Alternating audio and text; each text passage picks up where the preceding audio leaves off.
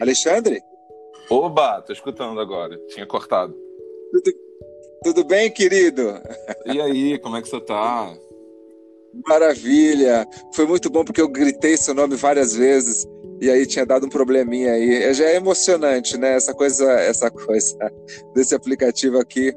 É, a gente tem que lidar com essas coisas. Ah, probleminhas técnicos. Não, mas já resolveu, já resolveu. Maravilha. E aí, tá tudo bem? Como é que vai? Tudo bem, tudo bem. É, em casa, esperando essa pandemia dar sinais de melhora aí para poder voltar ao trabalho. Tentando usar o tempo aqui da melhor forma possível, esse tempo que a gente tem sobrando aí. Pois é. Hollywood Sitiada, esse é o nome da série da ficção científica? Cara, pois é, eu acho que ninguém, cara, ninguém antecipou um, um cenário desse, né? É... Tava mesmo com produção esse ano para fazer, acho que to todas as produtoras aqui de São Paulo, Hollywood, da Europa, todo mundo tava trabalhando e, cara, teve que parar sem, sem previsão de retorno, né? Para o set, que inicialmente a gente imaginou que ia ser algo mais rápido, mas parece que vai demorar mesmo, né? É, vai demorar. Vai demorar, mas na Europa já está voltando, né? E no começo dessa, dessa pandemia, é, no começo. Eita, cortou. Cortou.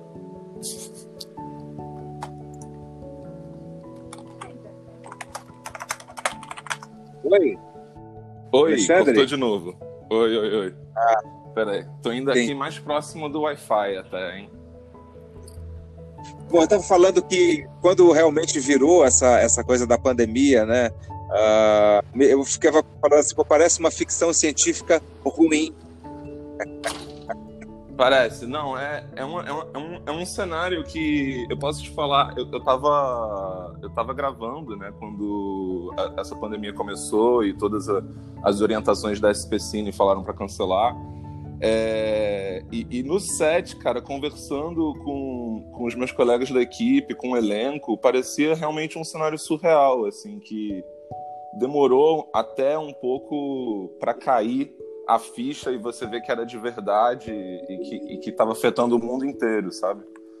É, é, é uma ficção científica de mau gosto, assim, porque a gente não sabe como é que vai ser o final e se vai ser rápido, sabe? Pois é, é terrível. Mas enfim, a gente vai sair dessa, querido. Eu tenho. Bom, se o povo colaborar também, né? Porque parece que não estão colaborando muito. Mas enfim, é, eu queria saber, Alexandre, em primeiro lugar, é, onde é que você nasceu e onde é que você mora atualmente? Eu falei que é em São Paulo, né? Mas conta um pouquinho aí dessa, da sua. Da, Isso, é, eu sou carioca, assim, de criação, mas na verdade eu nasci no interior de São Paulo, em Pirassununga meu pai, meu pai era militar, trabalhava lá e eu acabei nascendo lá, mas fui criado no Rio. Hoje em dia eu moro em São Paulo, estou baseado aqui. Já moro aqui há dois anos. É, adoro a cidade, me identifico muito. Você era um carioca paulistano de alma, você ia no Crepúsculo de Cubatão? Então, é, os, os, meus amigos, meus amigos paulistas e os cariocas falam que, que eu, eu, tenho mais a ver com São Paulo mesmo. Não sei, acho que eu nunca fui muito o clássico carioca de frequentar a praia, futebol, sabe? Então acabou Entendo. que eu me, eu me adaptei melhor a, aos museus paulistanos, entendeu? Maravilha. Quando eu conheci a Fernanda Young, a gente passou uma tarde no, no, no sítio, ela falou para mim que ela conheceu o marido dela no Crepúsculo de Cubatão, que ela você já ouviu falar desse lugar, né, lá no Rio? Sim, sim, sim, sim. Era um lugar bem underground, bem, bem parecido o Madame Satã aqui de São Paulo. E me fala pra gente assim, como é que como é que foi a sua infância? Como é que você, surgiu o teu interesse pelo mundo das artes, em especial pelo cinema e em especial pela direção? Cara, é, essa história é, é, bem engraçada. Eu, na verdade, eu nunca me vi muito. Minha, minha família não tem muitos artistas. A gente. Eu, eu, fui meio que. Entrei no cinema vendo filme em casa de VHS, indo na locadora. E mais tarde, quando os meus pais se divorciaram, a minha a, a, atividade do final de semana era ir no cinema. Meu pai é apaixonado por cinema, até hoje vê muitos filmes. E o que a gente fazia era a gente ia assistir um filme. Eu era criança, né? Tinha seis anos. Eu queria ver os filmes infantis. Meu pai queria me levar nos filmes adultos. E uhum. depois, depois da sessão, ele, ele me instigava muito, é... conversando mesmo sobre os temas, sobre o filme. E, e eu lembro cara, dessa conversa perfeitamente, assim, que na minha, na minha cabeça, na minha imaginação infantil, né? Quando, quando eu vi os filmes, eu, eu quase. Eu esquecia que aqueles filmes eram feitos por pessoas, sabe? Eram, eram, eram filmes que só existiam ali por si só. E eu lembro do meu pai conversando comigo, falando sobre essas pessoas que fazem os filmes, e foi quando estalou, assim, eu, nossa, que incrível que deve ser é, trabalhar fazendo isso. E mesmo assim, a, a direção, é, essa, essa vontade de entrar no cinema, cara, só ficou latente e só foi crescendo com o passar dos anos, porque eu cheguei a cursar outra faculdade antes de fazer cinema. Eu cursei dois anos de Relações Internacionais, que eu não me identificava muito com o curso. E, e o cinema lá batendo na porta, eu assistindo. Sempre fui um, um, um cinéfilo, assim, sempre assisti muito filme. E até que chegou uma hora que eu falei, cara, é, não não tô feliz estudando esse curso, é, vou vou fazer cinema, vou ver o que que é. Na, na época que eu entrei, que eu comecei a estudar, eu não tinha nem a pretensão de, de dirigir, mas eu sempre gostei muito de roteiro, sempre gostei muito de ler, de história. E aí eu acabei entrando na direção mais por esse lado, dessa vontade de, de, de criar histórias e, e, e, montar esses filmes, que eu acho que, não sei, é uma, é uma experiência que vicia, assim, desde a, desde a, quando você começa a fazer seus curtas e você começa a ver as histórias acontecendo ali, criar esses mundos, você, cara, o, bicho do cinema te pega, sabe? E você lembra do primeiro filme que você, que você assistiu é, em, em sala escura? Cara, eu não lembro exatamente do primeiro filme, mas eu tenho essa eu tenho essa memória clara de que eu fui no cinema assistir Titanic com a minha mãe e com a minha avó. Uhum. E eu lembro de sair da sessão em choque. Eu, eu, eu, eu, lembro que eu ficava, eu saí da sessão achando que eles realmente tinham afundado um navio para filmar o filme. E, e, e a, a, ilusão toda, a mágica da parada me pegou muito. Eu lembro de ficar assistindo making off, isso criança, de, de como eles filmaram aquelas cenas e toda a parada, porque. Mas me pegou muito, me pegou muito. Que maravilha. É, essa coisa de ficar escuro, eu lembro muito isso, né? O fato de você estar tá entrando num lugar que apaga a luz, com um monte de gente, né? É, pessoas que, que assoviavam e tudo mais. Até hoje tem isso, né? Cara, é, o ritual do cinema é uma coisa fantástica, assim, né? Eu, eu adoro streaming, né? Acho que todo mundo assiste muito filme em casa hoje em dia, ainda mais com a pandemia, óbvio, vai durar por um tempo. Mas essa experiência do cinema, de você assistir to, to, a mesma cena juntos, você escuta a reação do público junto, você tá lá, o próprio ritual de você ir para essa sala escura, como você mesmo disse, apaga a luz e os trailers, a pipoca, é, é, é, aquele o, os, os, o burburinho quando você sai da sessão conversando sobre o filme e você consegue ver que tá todo mundo conectado por aquela experiência, cara, isso é uma coisa que é muito única do cinema, né? É, Fala-se muito também que é como se fosse também um templo, né? Você vai para algo sagrado ali também, né? Vai para uma experiência sagrada, né? Sim, sim, é, é cara, é, e é uma pena. Tipo, eu moro no centro de São Paulo, né? Que tinha muitos cinemas de rua antigamente e, e tem fechado alguns. Mas sempre que eu caminho aqui pelo centro, eu passo na frente dos cinemas, assim, e, e, e eu fico olhando quase com uma nostalgia de tempos que eu não vivi, sabe? Porque esses cinemas feitos em arte decor, uma coisa linda, assim. Tem um é aqui um que resiste bravamente é ali na rua Fradique Coutinho. Ele já teve vários nomes, né? Já foi Cinemateca, Cinewall, Sabesp. Hoje eu acho que é a Sabesp, né?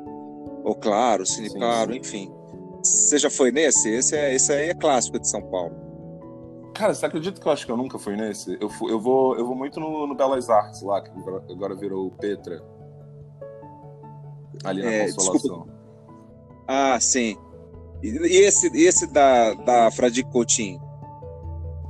Então, nunca fui, acabei que eu nunca fui. Agora, agora ah, você tá sim, me contando, eu vou, vou botar na lista agora. Sim. É, não, você tem que ir, vá lá, você vai achar o máximo. Eu não sei ainda se eles ainda têm uma cortina, porque eles tinham uma cortina, né? É, como era como era antigamente. E aí começa o filme. Isso é maravilhoso. É muito maneiro, é muito a, a cortina de veludo vermelha, clássica. É. É, a cortina de veludo. Tá falhando um pouquinho. Tá falhando, tá falhando. É. Mas eu tô te escutando. Vamos embora. É, então, é isso aí. Essa, essa, essa questão coletiva é, não pode. É, assim, quem, quem já foi no, sabe que isso é muito importante, que isso não pode se perder, né? Isso não, não podemos deixar Sim. com que isso se perca, né? Esse ritual, né? É, até o próprio espaço de discussão, né? Eu, eu, acho, eu acho muito maneiro que a internet te dá essa opção da gente trocar e, e, e poder conversar sobre os filmes, o que a gente está vendo, mas eu acho que nada substitui a experiência de ir lá e conversar. E você já vai com um grupo de amigos, você vai acompanhado, você conversa sobre o filme. Eu acho que tem outro impacto pois. também.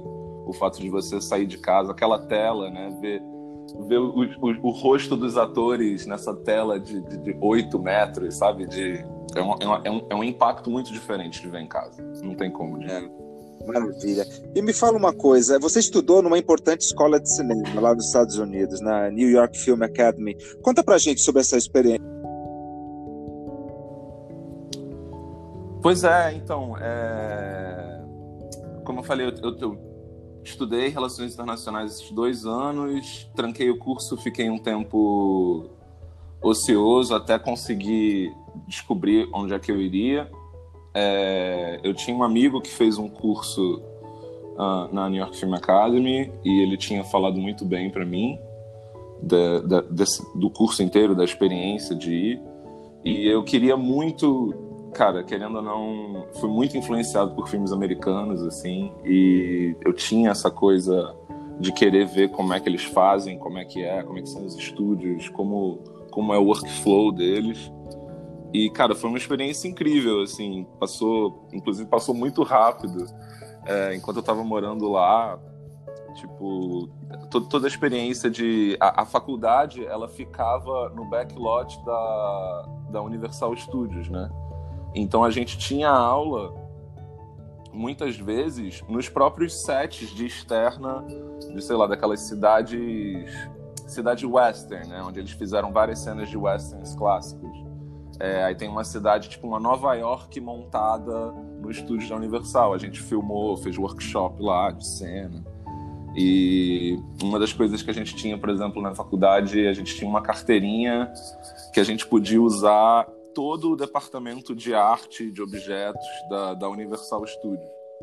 Então você entrava lá e você podia, cara, alugar qualquer coisa para um curta, para uma cena, que eles usaram em todos os filmes que a Universal já fez, por exemplo, sabe? Então, é, é, é assim, te pega muito, saca? Você você fica você, você passa por aqueles corredores e você começa a reconhecer alguns objetos que já foram usados em filmes. É, você, você entra lá e tinha, por exemplo, um, um, Velociraptor que eles usaram em Jurassic Park. Tinha o boneco de ET. Óbvio que esse tipo de coisa você não pode alugar, né? Mas ficava lá é, em exibição. E, e só de passar por aquilo você sente que você tá ali realmente num lugar que faz parte da história do cinema, sabe?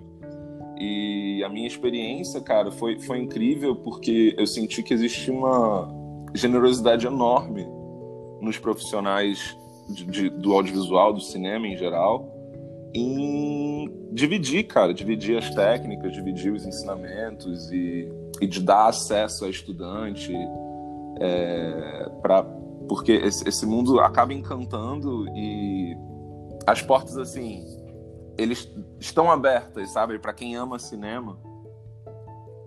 É, é, é, assim, é uma meca, sabe? É muito legal. E você, você teve um curso mais prático ou, ou, ou, teórico ou era mesclado entre, entre essas duas, esses dois campos? Cara, era bem. No início, a, a faculdade foca muito num curso prático, assim, né? Eles deram muito a câmera na nossa mão e, e algumas estruturas de história, roteiro, técnica, claro. Mas deixaram a gente fazer vários experimentos no início do curso, até que ficou, ficou uma coisa muito mais teórica.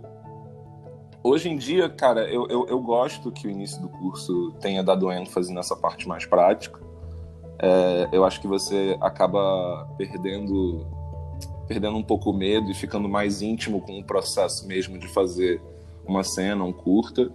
Mas é muito importante porque o, o, o, a parte mais essencial desse processo é você falhar, entendeu? Que é isso. Eles te dão a câmera na sua mão e você começa a fazer esses curtas e você vê o que, que funciona e o que, que não funciona. E muitas vezes a, a, esses, a, esses primeiros experimentos que você faz não dão certo. Mas tem alguma coisa ali que você tira proveito, alguma coisa ali que você entende. E você vai aprimorando a partir disso, sabe? A faculdade deu muita liberdade nesse sentido para você poder fazer esses experimentos você mesmo e ver o que, que funciona e o que, que não funciona para você. Pois é, porque cinema é muito empírico, né? Você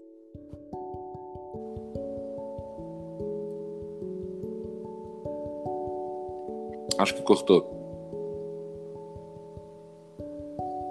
O cinema é muito empírico, né? Você tem que conhecer o set, é, como funciona, não pode ser muito teórico, né? Você tem que saber como é que o, o set respira e tudo mais, né?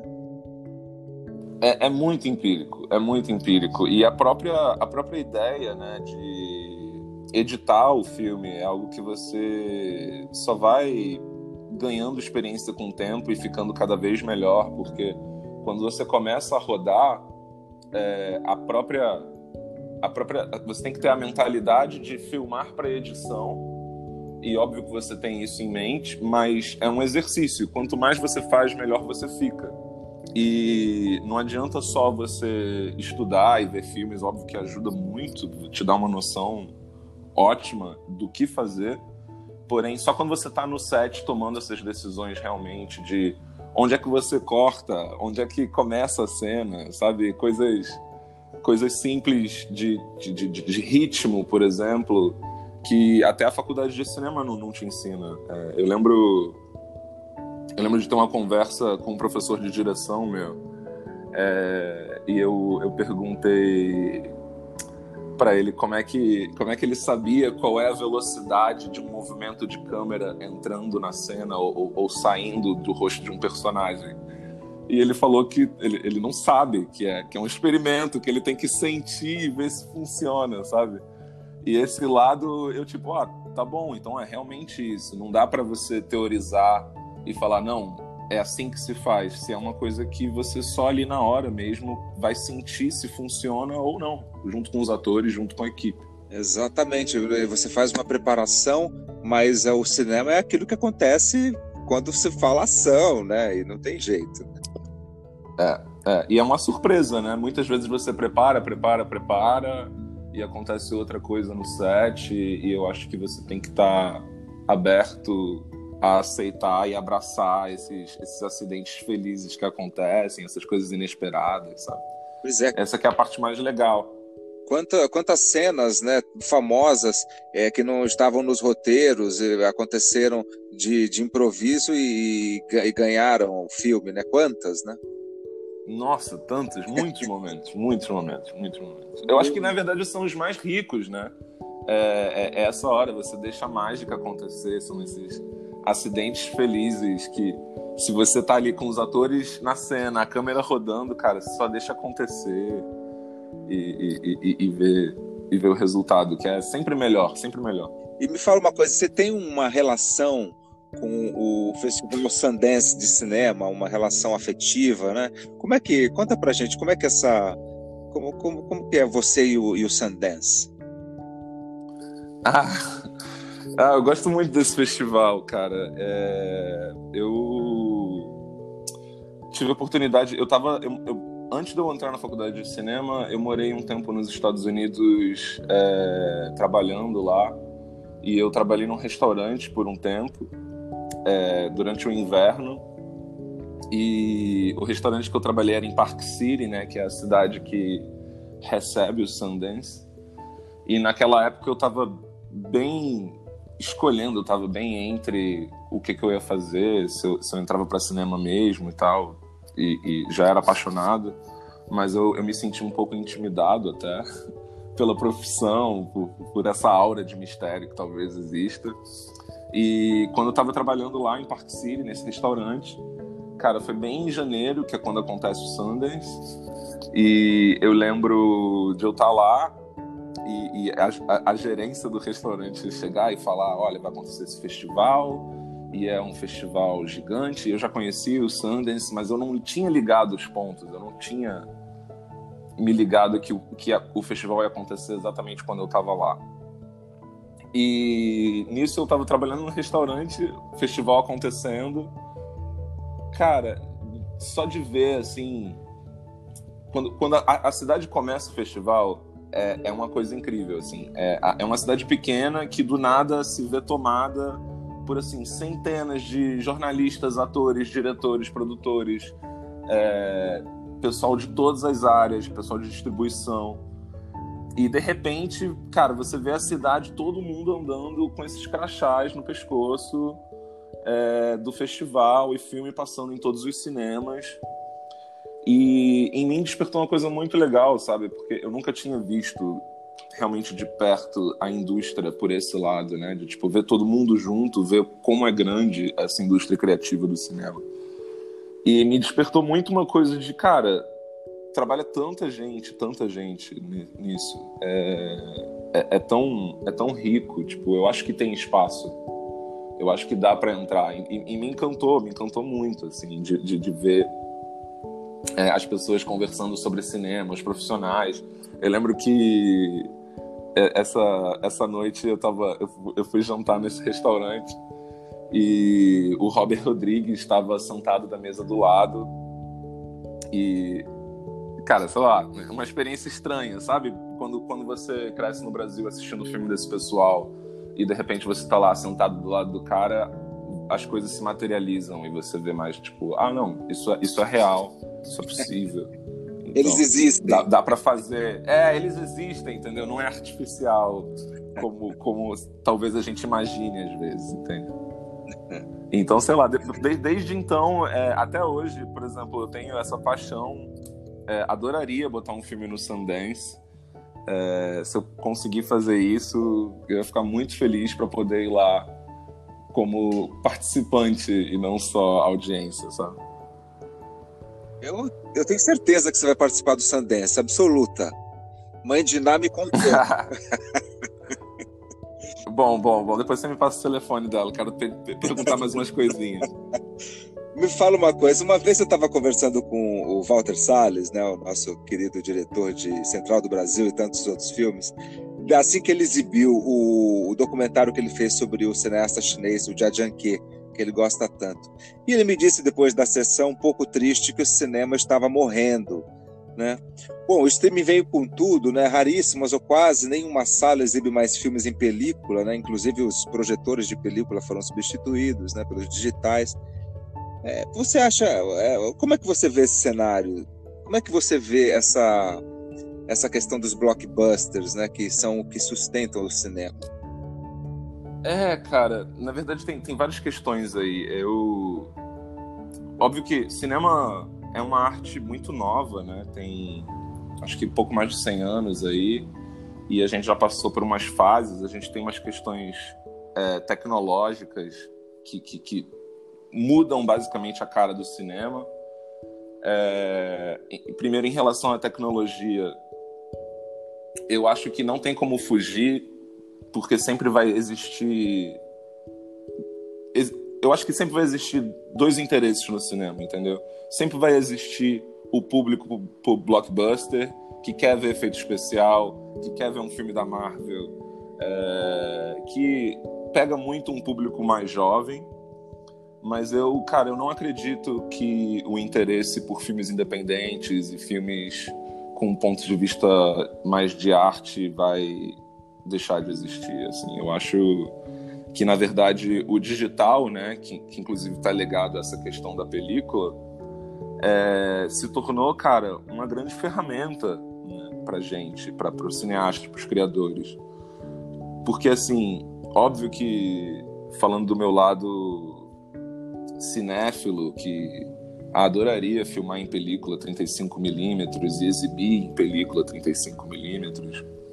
Mas a verdade é que quando você vê a liberdade que filmar digital te dá, liberdade criativa mesmo, é, você, cara, o digital é inevitável, sabe? E, e, e, eu acho que dá uma liberdade absurda pra gente. Hoje em dia você já tá vendo vários filmes, vários cineastas consagrados, né? Steven Soderbergh, é, que já fez vários filmes. O cara, hoje em dia, parou, ele tá usando o telefone, ele filma no iPhone.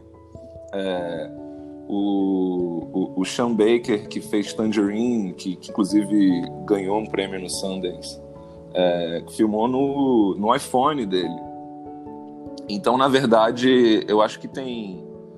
Talvez o cinema feito antigamente morreu para abrir para um novo cinema, um cinema mais plural, né?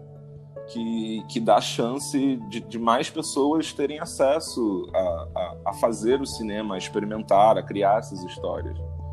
Porque, assim, na verdade é muito bom é você poder criar um filme com, com seu telefone. É, é uma desculpa menos que todos nós cineastas temos, sabe?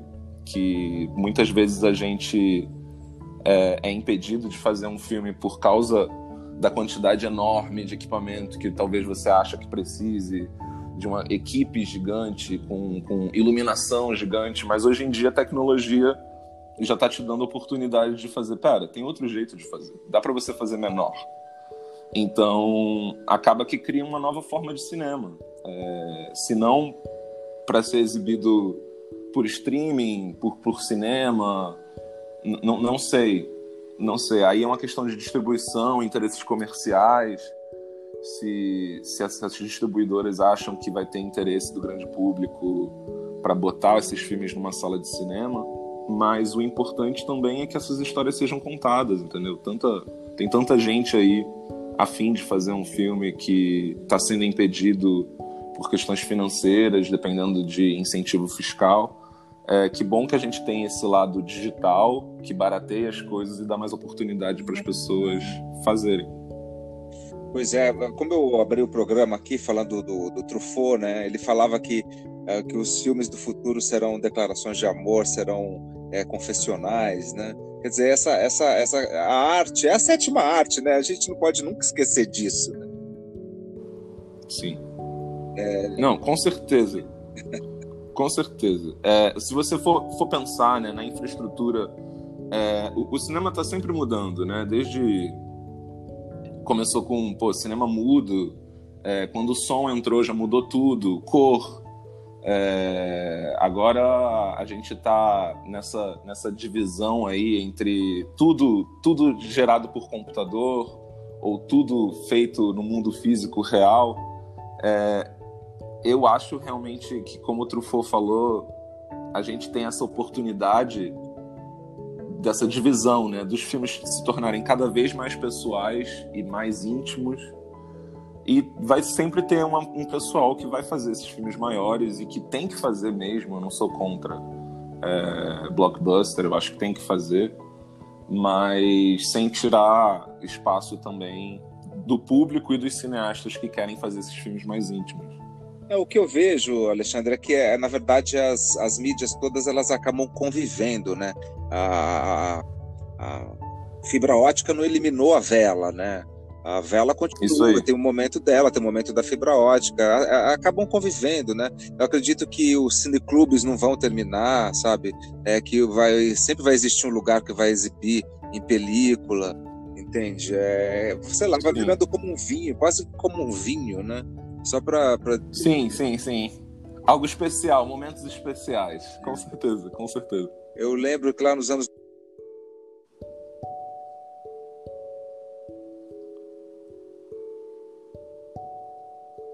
Opa, cortou. Nos anos 90, eh, quando ainda existia VHS, existia uma série uhum. de VHS que era o Conocer, né? Que era só para quem uhum. realmente eram filmes muito específicos que um determinado tipo de doente procurava. sim, sim, sim. E hoje em dia tem. Ah, oi, fala. Não, não pode falar, querido.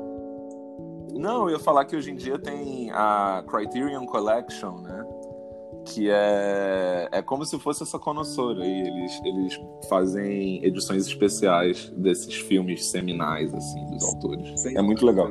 Eu lembro também um papo que eu tive com o Walter Carvalho, né, o diretor de, de cinema e o fotógrafo, e ele ficava pirando que a que a questão da, da, da película é que você é, é, é, que a tela ela rebate a luz né, o iluminador, o projetor joga a luz na tela e a tela rebate a luz. Então ele, tava, ele ficava pirando com a questão da luz na retina, do rebate, e que o digital não tem isso, né? O digital é aquela coisa que não, não rebate tanto. Enfim, né? Essa é um canoceiro, né? É um tipo específico não, cara, de tem, leitor. Tem uma mágica da 35mm, eu não vou negar. É, é só o fato de você poder pegar lá, né? Eu tenho uma coisa que me frustra muito no cinema digital, que embora eu ame, que é essa imaterialidade, né? Só o fato de você ter uma, uma print, né, uma impressão em 35 milímetros do seu filme, você poder abrir o rolo e ver as imagens lá positivo, já é uma experiência fantástica, entendeu? Que não tem como você comparar com, com um, um, um disco rígido, um DCP, com o seu filme lá dentro. Mas é, é, é, é, isso, eu acho que vai ser essas, essas sessões assim são, são como abrir um bom vinho, entendeu? Isso. É tipo assim, ah, você quer ver, você quer ver essa, essa, essa impressão em 35 milímetros aqui de Taxi Driver? Claro que eu quero ver, sabe? Claro que eu quero ver. Pois é, pois é, enfim. É, a gente tem que ir se adaptando, né, às, às mudanças, não tem jeito, né? E o cinema, eles, elas, ele vai passando por elas, né? É, como você mesmo disse, pro, do, do, do mudo para o falado, do, do, né, do, do, do PP para o colorido, etc. E as coisas vão convivendo, né? Sim, vão, vão convivendo. Tanto que ainda tem filme em preto e branco sendo feito até hoje, como você disse, as coisas convivem. Um não elimina o outro, né? Pois é. é eu acho que as linguagens chegam para somar e, e, e, é ótimo que o cinema aceita isso tudo e, e tem público para isso tudo. Maravilha. Me fala um pouco sobre o teu imaginário. Como é que é, como é que a história do cinema afeta o teu trabalho? Fala um pouco dos diretores que você gosta, que te influenciaram, com, com os quais você gostaria de dialogar. Nossa, cara, é... para mim é uma é, é, uma coisa assim, eu, eu ainda me, me, considero um estudante de cinema, eu, eu, eu, eu gosto muito de assistir, pegar os caras para estudar mesmo, mas eu tenho, uma, eu tenho uma paixão muito grande pelo cinema americano independente da década de 90 e cinema francês da década de 60, né, Truffaut, Godard. É, cara, me pega muito essas imagens, assim. É, eu acho que, querendo ou não, para o meu lado criativo, ele acaba que como se fosse um liquidificador de todas as imagens que eu vi, é, de todos esses filmes.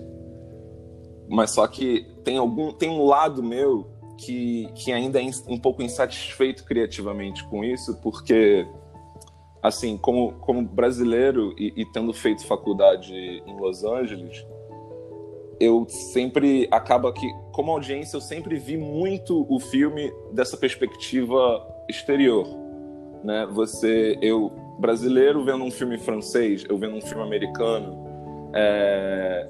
e não sei porquê eu não cresci vendo muitos filmes brasileiros, sabe? Eu vi Central do Brasil, os, os grandes filmes que, que, que, todo mundo via, é, Central do Brasil, é, Cidade de Deus, mas em mim criou meio que uma coisa de por que, que eu não vejo esses filmes é, no Brasil, entendeu? E aí a minha parada hoje em dia é ficar vendo histórias reais, histórias minhas, histórias dos meus amigos, histórias da minha família, histórias que as pessoas me contam em um bar e é quase como se rola uma cruza na minha cabeça com todas essas imagens desses filmes, assim. Então, quando você vê, eu lembro a primeira vez que eu vi é, Breathless, né, do, do Godard, é, me pegou muito, cara, a simplicidade daquela história, a, a, forma como os personagens andavam na cidade e você vê aquela atmosfera de Paris na década de 60 e você se sente um pouco lá naquele, naquele estilo, naquela estética e você, cara, é, eu, eu, eu quase você quer entrar naquele mundo e, e, ver aquele mundo na minha versão, então na versão Brasil, na versão da minha família, na versão de meus amigos, na versão do mundo que a gente vê aqui. Então, assim, diretores, cara, que, que, que me formaram muito, assim, é, foi Godard pra caramba, me pegou muito. Eu tenho, eu tenho uma admiração profunda também pelo Stanley Kubrick, que não é que não é muito um cara, não sei nem se ele é considerado do cinema independente, o cara fez filme de estúdio pra caramba, mas a estética dele, o approach que ele tem das histórias sempre me pegou. Mas sendo bem sincero, quando você quando, quando eu pego para criar um filme, quando começa a criar a estética, vem, vem essa mistura de todos esses diretores que eu assisti minha vida inteira é, juntos. E é uma mistura. Tem, tem um cineasta que eu sou apaixonado, que é um cara que tem uma pegada satírica muito forte, que é o Robert Altman, que fez The Player, fez MASH. Uhum fez alguns filmes assim. Nossa, cara, é, eu lembro de assistir os filmes dele, fez McCabe e Mrs. Miller, é, e falar assim, cara, esse cara é, é, é, genial, assim, de tipo, como, como é que eu posso pegar emprestado o que ele tá fazendo aí para tentar criar um mundo mais próximo do meu?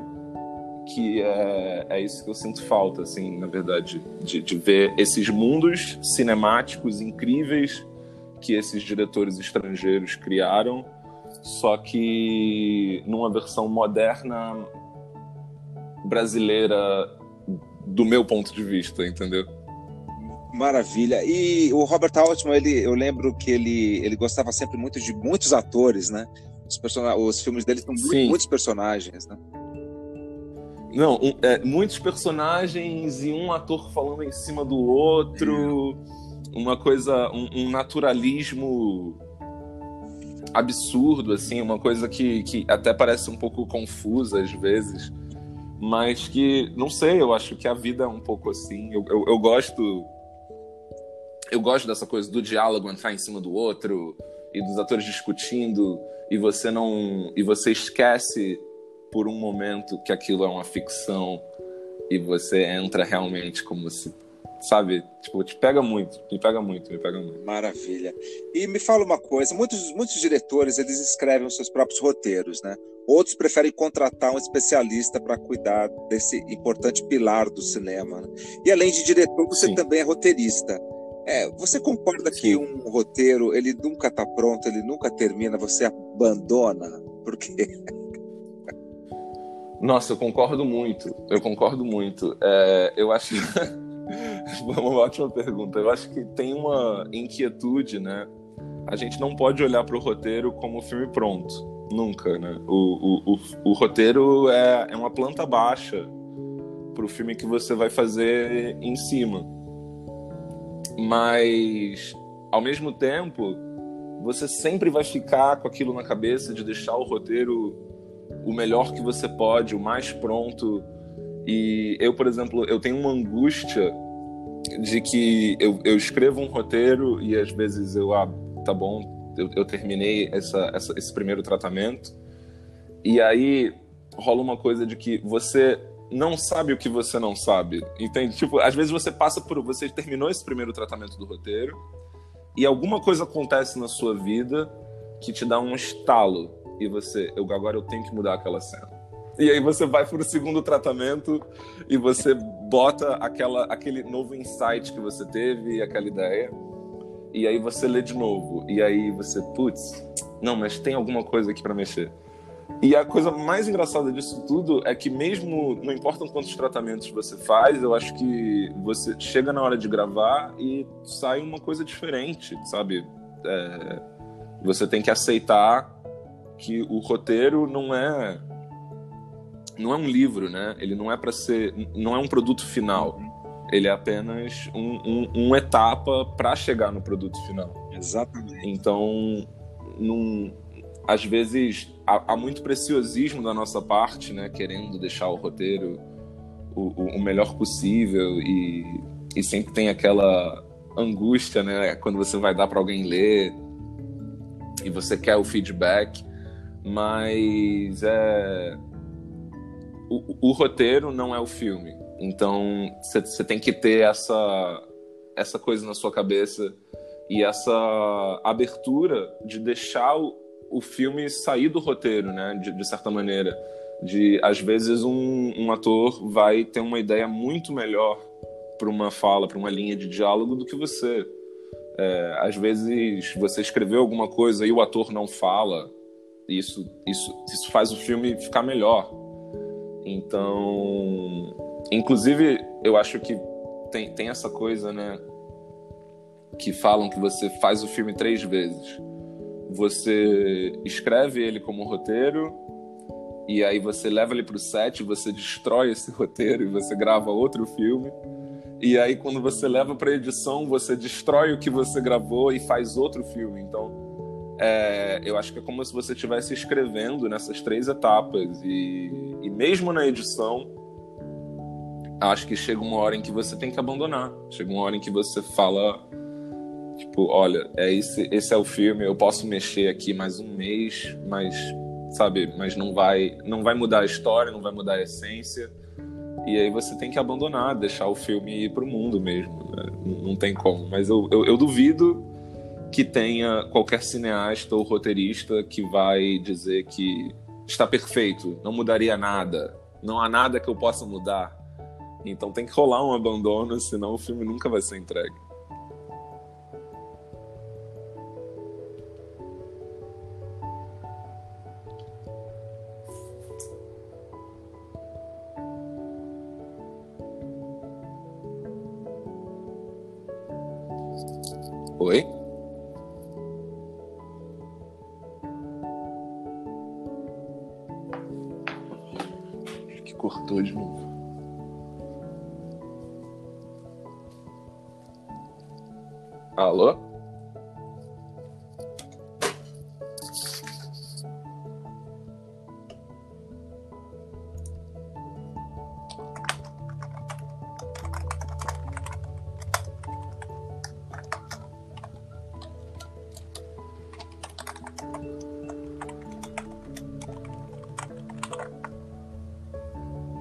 Alexandre.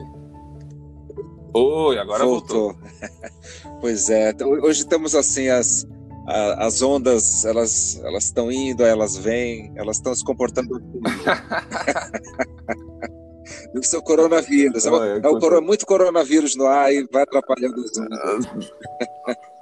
Pois é, pois é. Mas olha só, estou falando que eu achei muito bonito isso que você falou do, do deixar o, o filme sair do papel, né, e ir de fato para o set.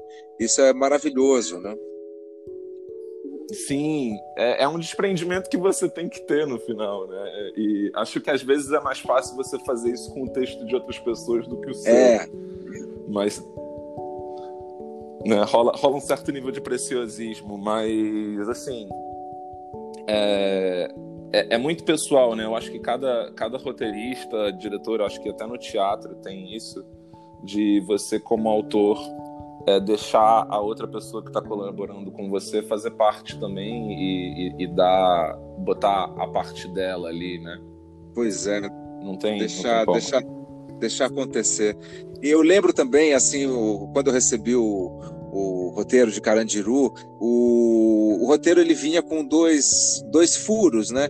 que é exatamente porque cenas vão, cenas vêm, muitas cenas eram escritas na hora, quer dizer, é, o roteiro ele é, ele é móvel, né? Ele é fluido, né? Sim, sim, sim, é fluido. E assim, tem várias produções onde tem cena sendo cortada, sendo sendo escrita no set mesmo, como você disse. Então, Várias. Você tem que estar sempre pronto para mudar tudo, sabe? E, e, muitas vezes tem, tem coisas que você chega na edição. Cara, eu já, eu já gravei um curta que eu tava fazendo as diárias, né? E aí chegou uma, uma hora em que eu tava para gravar uma cena e por causa do que tinha acontecido na cena anterior, eu veio assim na hora, eu falei, cara, eu, eu, eu não vou eu não vou usar essa cena na edição. Eu não vou usar essa cena na edição. E aí eu, eu, eu, na hora já, já cortei a cena do roteiro, já fui para a próxima, porque você vai você vai aprendendo coisas durante o processo. É, é muito é muito vivo. Maravilha. Não tem como ser estático. Exatamente. E essa é a graça, né? É, os grandes cineastas com quem eu trabalhei, a graça era ver eles construindo o filme na hora, né? Ele não negócio de storyboard Sim. aí, esses do storyboard acabam uh, engessando demais, né? É, eu, eu acho que toda preparação é bem-vinda é, se te ajuda a entender como é que o filme vai funcionar e é, para você ter essa segurança no set de que você sabe o que você precisa. Mas, cara, eu acho que é isso que você falou. Eu acho que quando você chega no set, se você ficar muito conectado a esses papéis, muito seguindo esse plano que você desenhou, eu acho que não é muito bem isso. Eu acho que você tem que conversar com as pessoas. E, e, e tanta coisa acontece, né? É, entre, tipo, a direção, a arte, o elenco, o fotógrafo, todo mundo na hora vai ter uma ideia nova. Às vezes o mundo físico, né? Você está imaginando uma coisa, você fala com, com, com um artista do storyboard para desenhar um quadro, você chega lá na hora e, e, e a fisicalidade do set, do movimento de câmera faz com que aquilo seja impossível. Então você tem que descartar aquele plano. Não tem como, não tem como você ficar dando murro em ponta de faca. Pois é mas você usa aquilo e, e, joga fora, assim. Eu já escutei essa frase algumas vezes, que você você se prepara tudo que você pode e, e antes de antes de entrar no set você deixa aquele preparo em casa e, e, e, se abre para o improviso, para o espontâneo, para o que vier na hora. É, mas só graças ao preparo é que você chegou até ali, né? Claro, exatamente. Esse é o paradoxo. Esse é o paradoxo. E olha só, como Fassbinder em Fitzcarraldo ou Francis Ford Coppola em Apocalipse Sinal, você também teve as filmagens do seu longa interrompidas aí por fatores externos, né? Como que essa sensação, como é que o filme está aí na tua cabeça agora, nesse momento? Pois é, é... Não, cara, essa sensação de o que a gente não tem quando a gente está gravando é tempo, né? É, falam muito isso, que o, o, o sonho de todo, todo, cineasta é ter mais tempo para fazer o, o que ele quer. E, querendo ou não, né, tipo, o, esse, essa pandemia aí me deu esse tempo. A gente rodou cinco diárias de, de um mês que a gente estava planejando rodar. E acabou que suspendeu o set. Eu achei que ia ser menos tempo, inclusive, que a gente já está suspenso. É, agora a gente está já olhando para o final do segundo semestre, setembro talvez, mas a gente tem que esperar o que vai acontecer.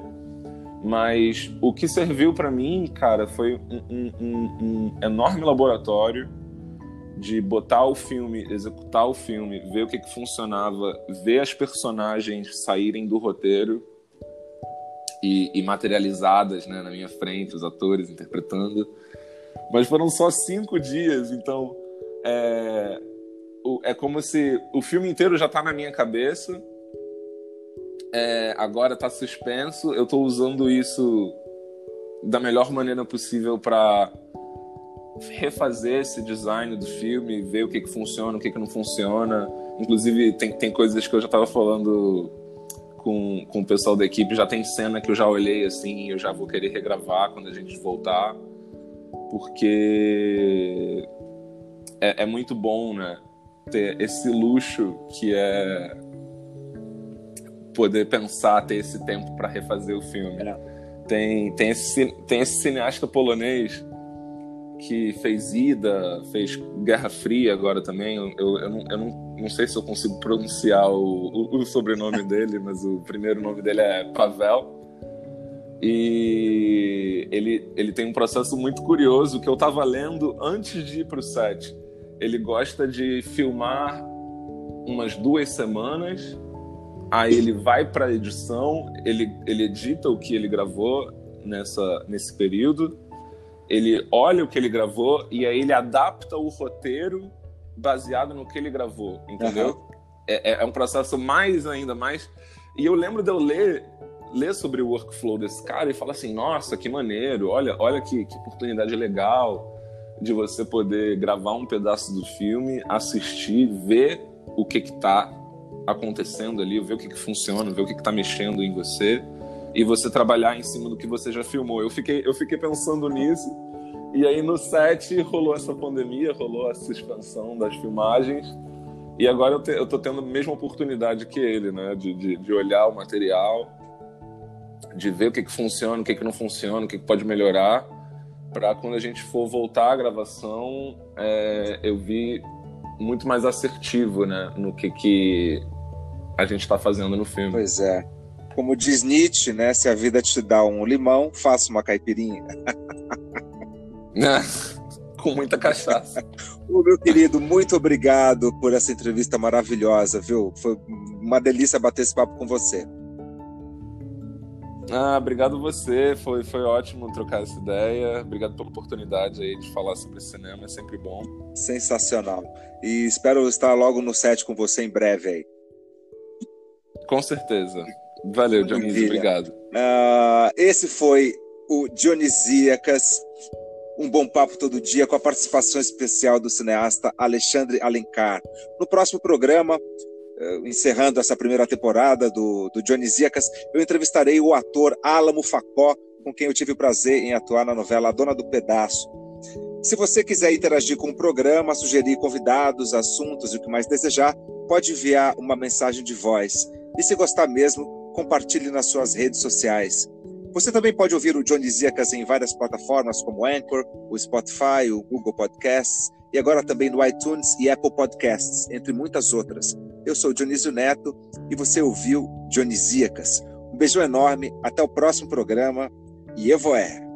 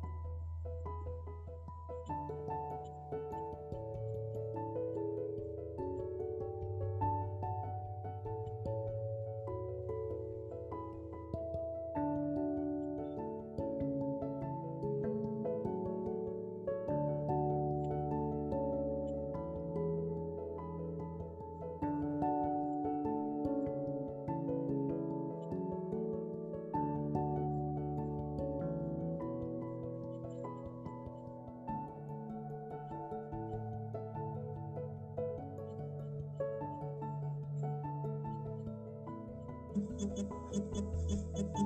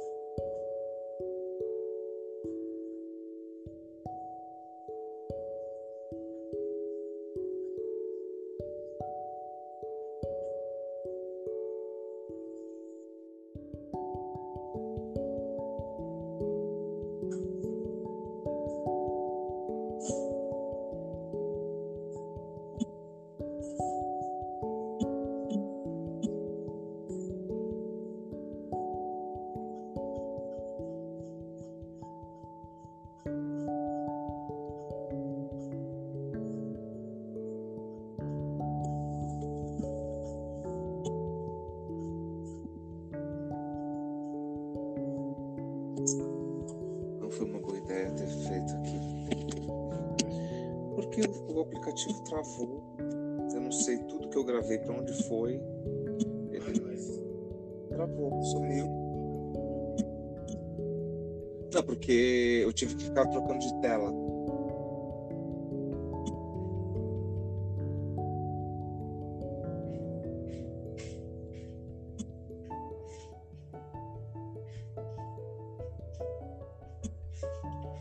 E agora não sei se está gravando.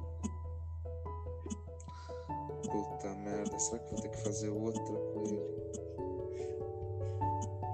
Acredito.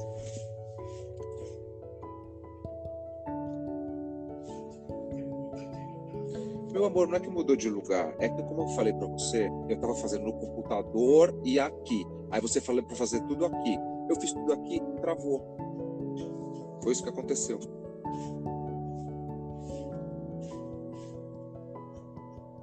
Agora não sei o que eu faço.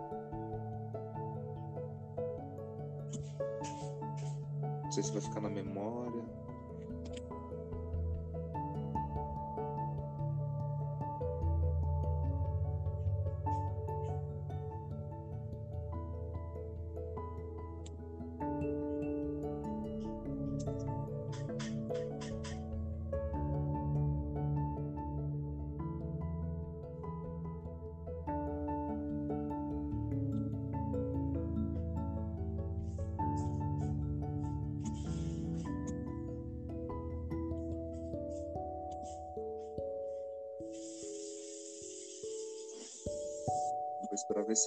Desliga sozinho quando der uma hora.